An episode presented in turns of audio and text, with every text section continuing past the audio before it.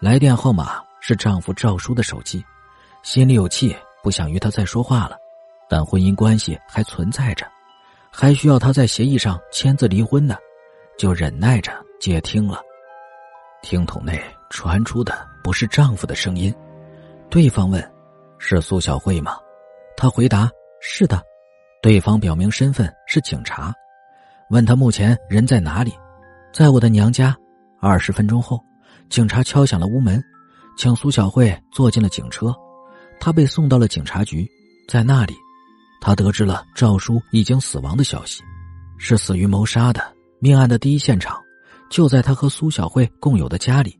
命案现场还有另一个死者，是赵叔的女性同事，两个人死在同一张床上。警察把苏小慧请到警察局做正式的问讯，是把她列入了嫌疑人的名单中。有知情人提供给警察知道，和赵叔死在一起的情人，曾在案发的白天时打电话给苏小慧，向她挑衅。被激怒的苏小慧当天没有回家，直接回到了娘家。赵叔乐得带着情人回家过夜了，然后双尸命案就在夜深人静时发生了。苏小慧被留在警察局三个小时，她平静的回答了警察的全部提问，她没有作案，没有要撒谎的部分，只有昨晚夜里做的噩梦没有说。警察问不出破绽，暂时的她被准许回到娘家，不能离开此地，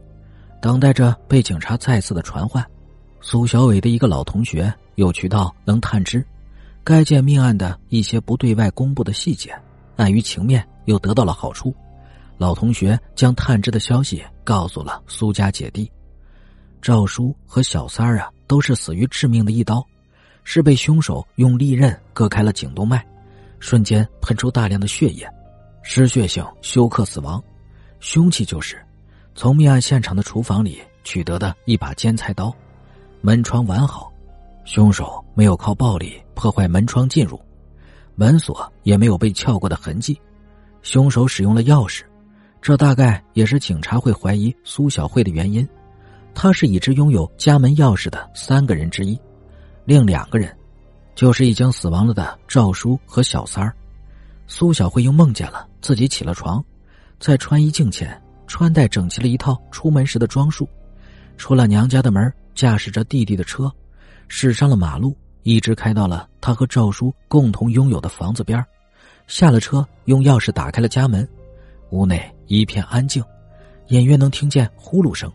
是赵叔在打鼾。他穿过客厅，餐桌上还有没有收拾干净的锅碗瓢盆，残留着吃剩的食物。他进厨房，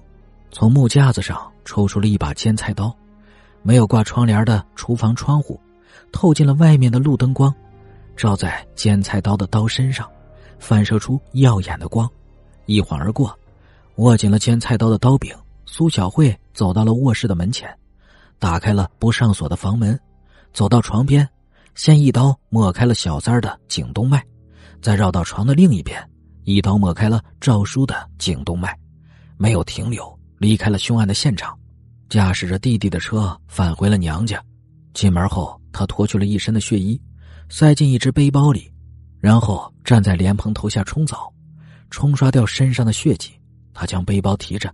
在屋外的院子里点火焚烧，再用消毒水喷洗车内的驾驶座位，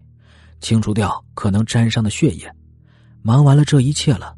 他靠在车门边看着天边泛起了鱼肚白。车门边的倒车镜映照在镜子里的人脸，不是他，是苏小伟。